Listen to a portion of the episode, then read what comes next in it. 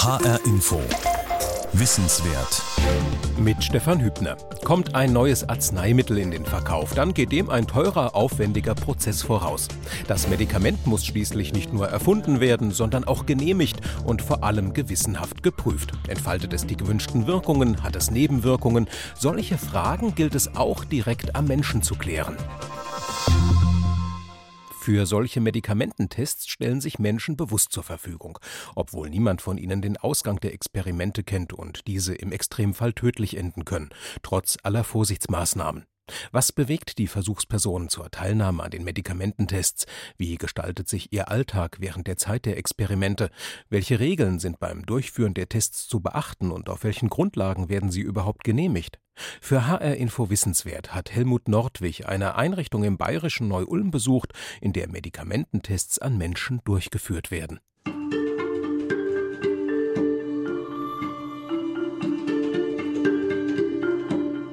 Jedes Jahr bringt die Pharmaindustrie in Deutschland einige Dutzend neue Medikamente auf den Markt. Sie werden sorgfältig getestet in Zellkulturen und Tierversuchen. Irgendwann aber kommt ein ganz besonderer Moment. Der Wirkstoff wird zum ersten Mal Menschen gegeben meist gesunden Versuchspersonen, die sich freiwillig für solche Experimente zur Verfügung stellen. Das heißt, Personen, denen nichts fehlt, bekommen ein neues Präparat, von dem niemand weiß, ob es beim Menschen tatsächlich genauso wirkt wie bei Tieren. Aber einige Fragen der Entwickler können eben nur direkt am Menschen geklärt werden, in der sogenannten Phase 1 der Medikamentenentwicklung. Dr. Siegfried Trom vom Verband Forschender Arzneimittelhersteller. Das wichtigste Kriterium für die Phase 1 Studien ist, ist das Arzneimittel sicher in der Anwendung. Zum Zweiten wird untersucht, was macht der Körper mit dem Wirkstoff. Also wie nimmt er ihn auf, nimmt er ihn überhaupt auf, wie wandelt er ihn um, wo kommt er hin im Körper und wie kommt er aus dem Körper wieder heraus. Das muss man wissen, um ein sicheres Arzneimittel zu entwickeln. Ein Dilemma, ohne Tests an Menschen gibt es keine neuen Medikamente. Trotzdem soll von den Versuchspersonen niemand bleibende Schäden davontragen. Deshalb gibt es strenge Regeln für solche Menschenexperimente. Sie müssen gleich von zwei Stellen genehmigt werden. Zum einen von einer Ethikkommission einer Landesärztekammer oder Universität zum anderen von einer Bundesbehörde, entweder dem Bundesinstitut für Arzneimittel und Medizinprodukte oder, falls es um einen Impfstoff geht, vom Paul-Ehrlich-Institut in Langen. Jedenfalls ist das in Deutschland so, denn globale Pharmakonzerne lagern diese Versuche gerne in Schwellenländer aus, wo die Vorschriften nicht immer so streng sind. Aber auch hierzulande gibt es zahlreiche Studien mit gesunden Menschen, mit etwa 5000 Personen pro Jahr. Solche Versuche finden in einer Institution statt, die auf alle Zwischenfälle vorbereitet ist, falls eben doch etwas passiert. Ab dem Moment hier, wenn die Türen zu sind, würde sie auch nicht mehr rauskommen. Weil wir müssen jetzt ab dem Moment gewährleisten, sobald sie in der Studie sind, jeder isst das Gleiche, jeder trinkt das Gleiche, jeder Studienteilnehmer hat die gleiche Voraussetzungen. Die Tür ist zu und ohne Karl-Heinz Hebeler komme ich nicht mehr heraus. Er organisiert die Studien hier bei der Firma Nuvisan in Neu-Ulm. Auch die Versuchspersonen sind eingesperrt. Mitarbeiter haben die Taschen der Probanden kontrolliert. Denn sie dürfen nichts hineinnehmen, was das Ergebnis eines Experiments an Menschen verfälschen könnte. Keinen Alkohol, keine Zigaretten, keine Schokolade. Nuvisan macht Studien mit gesunden Menschen im Auftrag der Pharmaindustrie. Ihr Gebäude mit 100 Betten ist eine Mischung aus Kaserne, Intensivstation und Hotel. Wer hierher kommt, lässt sich freiwillig einschließen, oft nur über Nacht, aber es gibt auch Studien, die 14 Tage lang dauern. In jedem Fall gestaltet das Nuvisan-Team den Aufenthalt für die Probanden so angenehm wie möglich. Also hier ist die Essensausgabe. Jeder Studienteilnehmer hat einen Ausweis, der hier genau identifiziert, welche Studie der gehört mit Bild. Dann hängen hier die Speisepläne aus. Also es gibt hier Spaghetti Bolognese oder Fisch oder Rindergulasch oder solche Sachen. Also da ist der ganze Tag abbildet, was die Leute zum Essen kriegen. Das sind so Highlights, weil wenn sie den ganzen Tag schon zusammen wird nach dem Essen geschaut. Essen schlecht, Stimmung schlecht. Tatsächlich haben die Teilnehmer normalerweise nicht viel zu tun. Morgens eine Blutabnahme und das war es oft schon. Manchmal sind die Untersuchungen etwas ausführlicher, doch trotzdem haben die Versuchspersonen hier vor allem Zeit, sagt Karl-Heinz Hebeler. Viele kommen immer wieder gern zu uns zurück, Die sitzen dann zusammen, viele kennen sich dann von den Studienteilen untereinander und ja, da wird Karte gespielt, wird Fußball geschaut. Die Jüngeren hocken dann dran, zocken Playstation oder machen irgendwas. Die Älteren lesen was. Also die eine surfen im Internet. Also jeder beschäftigt sich ja selber. Also wir haben wirklich alles schon gehabt. Manche haben bastelt und gemalt und so. Auch viele Studenten lernen hier, weil sie dann Ruhe haben. Viele Alleinerziehende oder solche machen hier wie Art Urlaub. Und einfach mal, ich kann ausschlafen, fertig, ich habe meine Ruhe. Ich muss mir nichts kümmern. Also das ist also unterschiedlich. Es sind noch Plätze frei. Gesucht werden Frauen und Männer, 18 bis 45 Jahre, Nichtraucher, gesund. Ziel der Studie ist es, die Sicherheit und Verträglichkeit von ansteigenden Einzeldosen zu testen. Wirkstoff zum Abbau von Fettsäuren. Ein Durchgang mit sechs Nächten und einem ambulanten Abschlusstermin. Aufwandsentschädigung 1350 Euro zuzüglich Fahrkosten. Frauen und Männer bis 44 Jahre, Nichtraucher, gesund. Studie eines Wirkstoffs zur Behandlung verschiedener Krebserkrankungen. 15 Übernachtungen, Aufwandsentschädigung 3000 Euro zuzüglich Fahrtkostenpauschale. Im Moment ist das erfolgreichste Medium sind unsere Newsletter. Wir haben etwa 10.000 Probanden in unserer Datenbank, die sich dafür interessiert haben, die sich für den Newsletter aktiv angemeldet haben. Dann haben wir Anzeigen hier in den lokalen Zeitungen. Wir haben Internetportale, über die wir arbeiten, also auch auf Facebook und Twitter. Wir schalten zum Teil auch Radiospots. Berichtet Dr. Christian Reh. Er ist Chief Medical Officer, also Chefarzt bei Nuvisan. Für die Firma ist es nicht immer leicht, alle freien Studienplätze zu besetzen, mal weil es bestimmte Bedingungen gibt, etwa was das Körpergewicht angeht, vor allem aber weil etwa zwei Drittel der Kandidaten nach den ausführlichen medizinischen Voruntersuchungen doch nicht in Frage kommen. Sie sind nicht so gesund, wie sie selbst glauben, oder sie verschweigen ein Alkohol- oder Drogenproblem. Einige fallen auch heraus, weil sie in der letzten Zeit an einer anderen Studie teilgenommen haben. Das ist nicht erlaubt, weil verschiedene Medikamente miteinander wechselwirken können.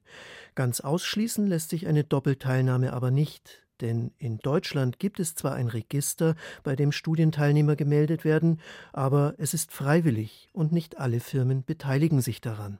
In Frankreich ist es zum Beispiel so, dass alle Studienteilnehmer interessanterweise beim Finanzamt gemeldet werden. Nicht nur wegen den Einkommen, sondern eben auch, um eine zentrale Meldestelle zu haben. Aber so eine Institution fehlt hier. Wer sich für einen Medikamentenversuch zur Verfügung stellt, ist meist nicht älter als 45 Jahre und oft männlich. Das ist kein repräsentativer Querschnitt der Bevölkerung, aber darum geht es in dieser Phase auch nicht. Wichtig ist da nämlich zunächst gar nicht, ob ein Medikament wirkt, sondern im Vordergrund steht in der Phase 1 die Frage, ob es schaden kann. Das wäre bei älteren Menschen eher zu befürchten, und bei Frauen wird davon ausgegangen, dass sie schwanger sein könnten, selbst wenn sie verhüten. Wegen der Gefahr für das ungeborene Kind vermeidet man auch da riskantere Medikamententests. Manche Wirkstoffe werden aber auch an Frauen getestet. Welche Menschen zugelassen werden und welche nicht, das steht in einem sogenannten Prüfplan. Dieses Studienprotokoll wird vorab genehmigt, erklärt Karl-Heinz Hebeler. Da steht auch drin, welche Tätigkeiten wir an den Studienteilnehmern an welchem Tag durchzuführen haben, wie oft wir Blut abnehmen müssen, wie viel Blut wir abnehmen müssen, wie das Blut aufbereitet werden muss. Also jede ja, Handhabe an dem Studienteilnehmer wird in dem Prüfplan detailliert aufgeschrieben und wir setzen das Außenpapier um, damit wir das auch durchführen können. Abweichen dürfen die Prüfärzte von dem Protokoll nur in ganz bestimmten Fällen. Etwa dann, wenn der Proband den Versuch abbrechen muss, zum Beispiel weil bei ihm zu Hause jemand schwer erkrankt ist. In diesem Fall erhält er nur einen Teil des Honorars. Selbst dann muss er erst eine Abschlussuntersuchung über sich ergehen lassen, bevor er das Gelände verlassen darf. Es könnte ja sein, dass der getestete Stoff Wirkungen im Körper entfaltet, die weiterer ärztlicher Betreuung bedürfen. Nur Besucher wie ich dürfen ohne weiteres wieder gehen. Lass ich Sie raus. Freiheit.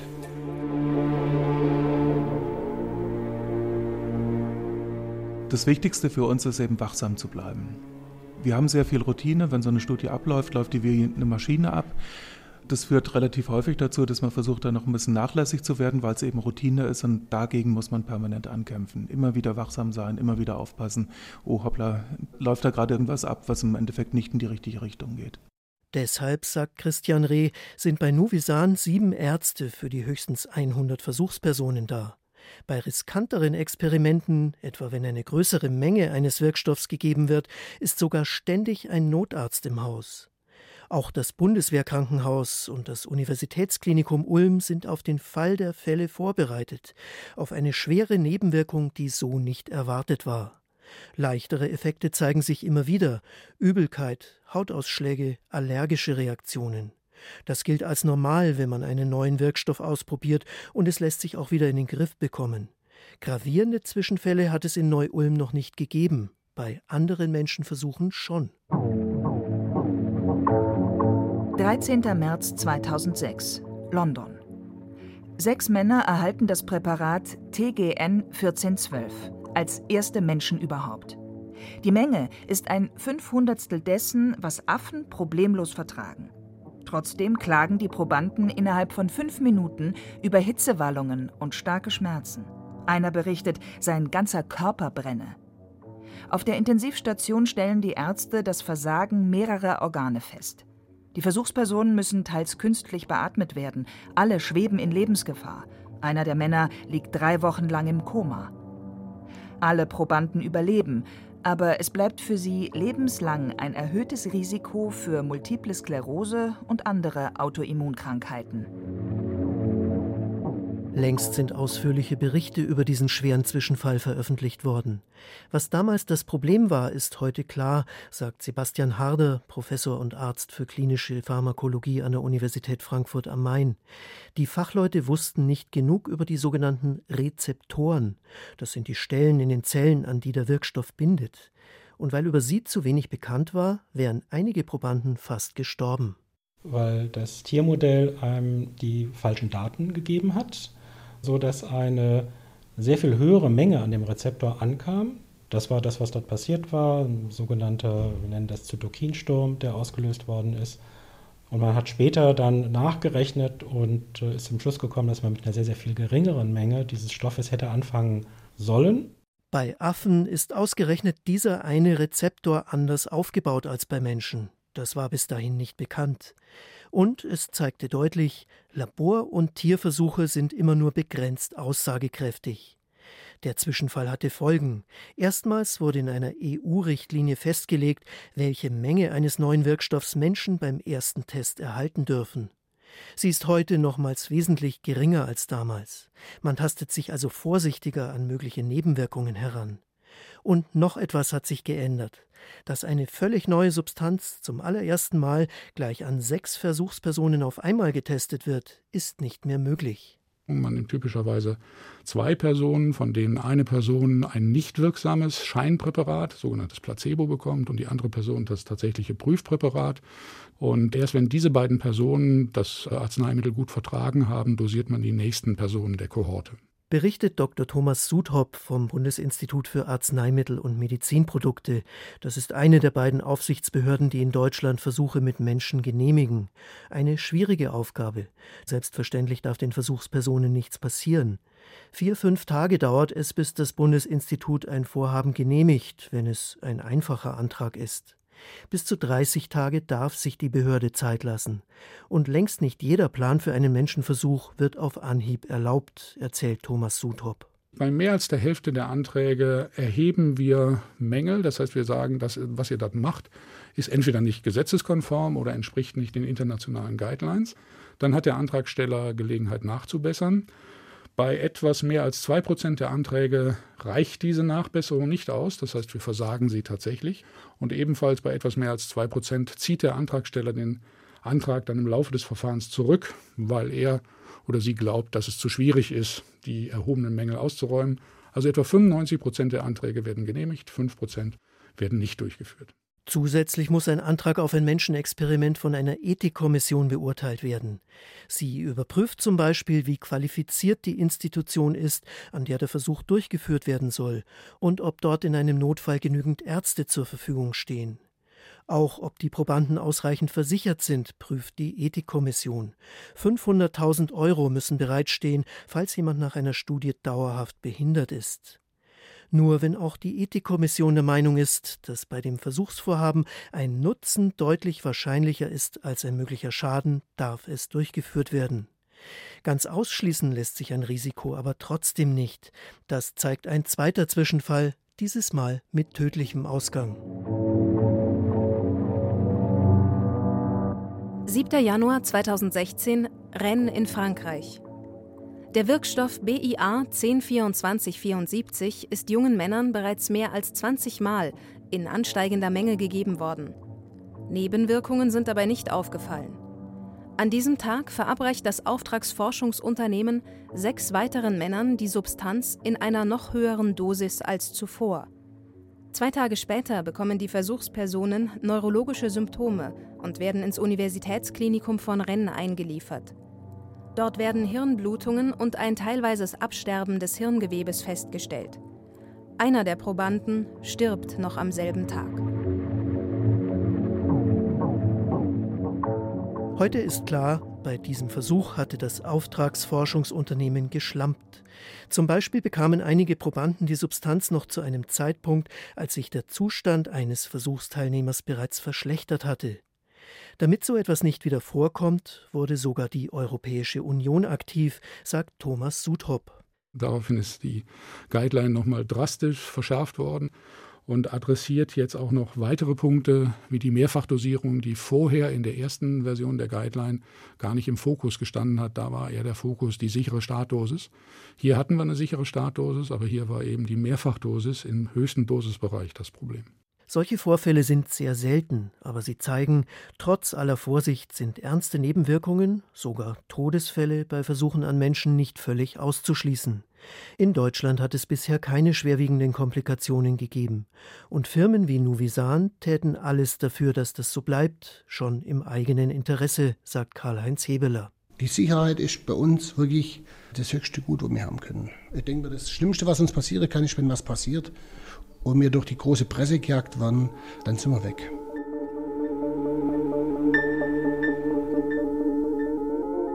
Die Versuchspersonen nehmen das minimale Restrisiko zu sterben in Kauf. Wesentlich häufiger müssen sie mit den typischen Nebenwirkungen rechnen, etwa mit Übelkeit oder Kopfschmerzen. Die kommen manchmal auch vom Koffeinentzug, denn Kaffee ist ebenso verboten wie Alkohol und Zigaretten. Und es gibt weitere Einschränkungen. Die Probanden sind nie allein. Aus Sicherheitsgründen sind sie auch nachts mindestens zu zweit im Zimmer auf einem zwar halbwegs erträglichen, aber eben doch begrenzten Gelände, das sie nicht verlassen können. Warum nimmt jemand all das auf sich? Christian Reh von der Firma Nuvisan. Die meisten Probanden interessiert hauptsächlich die finanzielle Entschädigung, wobei die durchaus vergleichbar sind mit einem normalen Arbeiterjob. Also es sind keine exorbitanten Honorare, die wir hier zahlen dürfen. Das Honorar wird auch von der Ethikkommission begutachtet. Wenn die Ethikkommission meint, wir würden zu viel für die Studie bezahlen und dadurch Probanden in die Studie locken, die nur aus finanziellen Interessen an der Studie teilnehmen, wird die Ethikkommission da auch ein Veto einlegen. Gut 200 Euro zahlt das Neu-Ulmer Unternehmen seinen Versuchspersonen pro Tag, wenn die Studie nur kurz dauert, auch etwas mehr. Das ist für manch einen vielleicht nicht viel, für andere durchaus attraktiv. Eine schwierige Abwägung für die Ethikkommissionen, die über die Aufwandsentschädigung bei einer Studie bestimmen. Sebastian Harder leitet die Ethikkommission an der Universität Frankfurt am Main. In dem Moment, wo sie komplett altruistisch wäre und derjenige, der daran teilnimmt, als gesunder Proband, auch gar nichts dafür haben will, ist das etwas, wo ich sagen würde, ja, das ist ethisch geboten, weil mit dem, was man dort tut, trägt man ja bei zur Sicherheit von Arzneimitteln und zum, ich sag mal, Erkenntnisfortschritt, der sich in zukünftigen Patientengenerationen widerspiegelt. Und das ist eine Dimension, die, glaube ich, die meisten Probanden natürlich nicht so sehen, weil es ja auch einen Aufwand betrifft. Also muss man immer abwägen, wird der Aufwand, der dort entschädigt wird durch die Teilnahme, irgendwie in einer Höhe offeriert, die mögliche Sicherheitsbedenken, die der Proband selber haben könnte auch. Ja? Er wird ja voll aufgeklärt schon über diesen Wirkstoff und über die möglichen Risiken dass er die beiseite schiebt. Wie hoch die Entschädigung sein soll, lässt sich nicht pauschal beantworten. Einige Ethikkommissionen orientieren sich am Mindestlohn, andere halten das für zu wenig. Eigentlich würde ich auch nicht irgendeine Summe in den Raum stellen wollen und sagen, das ist jetzt unethisch. Aber wir müssen das, wenn wir solche Studien bewerten, durch die Ethikkommission zum Beispiel, genau betrachten. Also gibt es da so eine Grenze, wo wir der Ansicht sind, die Probanden werden da genötigt fast dazu, Dinge zu tun, die sie vielleicht sonst nicht tun würden.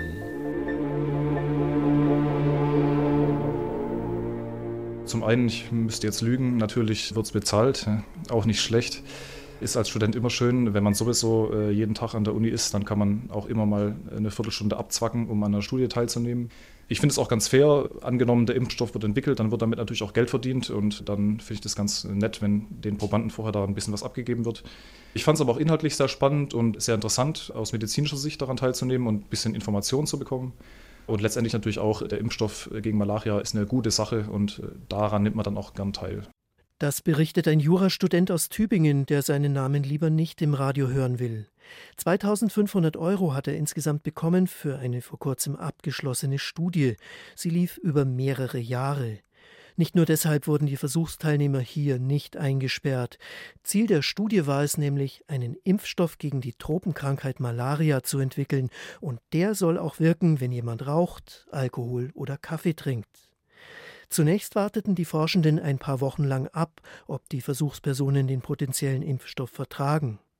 Dann folgte etwas, was bei solchen Studien ungewöhnlich ist. Die Ärzte infizierten die Probanden gezielt mit Malariaparasiten. Studienleiter Peter Kremsner, Professor am Institut für Tropenmedizin der Universität Tübingen. Das heißt, wir machen jetzt nicht eine normale Impfstoffstudie, so wie wir es üblicherweise machen, mit einer schlichten Verträglichkeits- und Sicherheitsprüfung, sondern wir gehen bereits einen kleinen Schritt weiter und testen Wirksamkeit. Mit unserem Infektionsmodell haben wir die Chance, die Plasmodium falciparum Parasiten den Menschen einzuimpfen und nach der Impfung dann auch zu testen, ist der Impfstoff auch wirksam. Das werten die Forschenden zurzeit noch aus. Vorversuche mit Tieren hatten nahegelegt, dass sich so tatsächlich eine Impfung erreichen lässt. Aber die Beispiele in dieser Sendung zeigen, Menschen reagieren eben manchmal anders als Tiere. Es hätte daher sein können, dass der Impfstoff bei einem Probanden nicht wirkt. Dann wäre diese Versuchsperson an Malaria erkrankt, was so nicht eingetreten ist.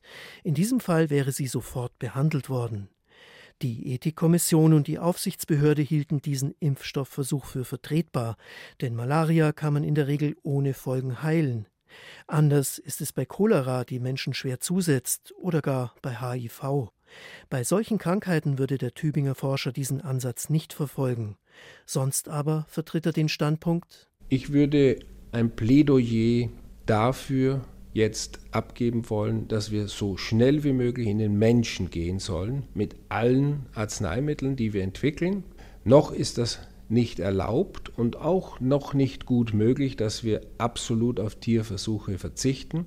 Ich glaube, dass wir eher zu viele Tierversuche machen im Moment und dass wir weniger machen sollten. Mein Ziel wäre es, keine mehr zu machen. Bei der Impfstoffentwicklung könnte es in Zukunft also mehr Studien an Gesunden geben. Auch neue Medikamente werden weiterhin gebraucht, und das bedeutet, Versuche mit Menschen bleiben unverzichtbar, gerade weil Tierversuche begrenzt aussagekräftig sind, sagt Siegfried Trom vom Verband Forschender Arzneimittelhersteller. Die Phase 1 Prüfung ist der erste große Prüfstein. Hier zeigt sich, der Mensch ist eben nicht ein großes Tier, sondern hat immer noch Unterschiede trotz aller Tierversuche, die man vorher gemacht hat. Es ist so, dass die Hälfte der Substanzen, die in die Phase 1 Prüfung eingeht, äh, nachher nicht weiterverfolgt wird. Das hat äh, mehrere Gründe. Der wichtigste davon ist, die Eigenschaften dieses Wirkstoffs sind bei Menschen nicht brauchbar für ein späteres Medikament. Ob ein Wirkstoff überhaupt vom Körper aufgenommen wird und was er dort bewirkt, das stellt sich mit letzter Sicherheit also erst bei Experimenten mit Menschen heraus. Solche Versuche folgen strengen Regeln. Trotzdem kann niemand ganz ausschließen, dass eine solche Substanz bei den wenigen Testpersonen schwere Nebenwirkungen hat. Aber das ist der Preis, den wir für neue Medikamente zahlen müssen.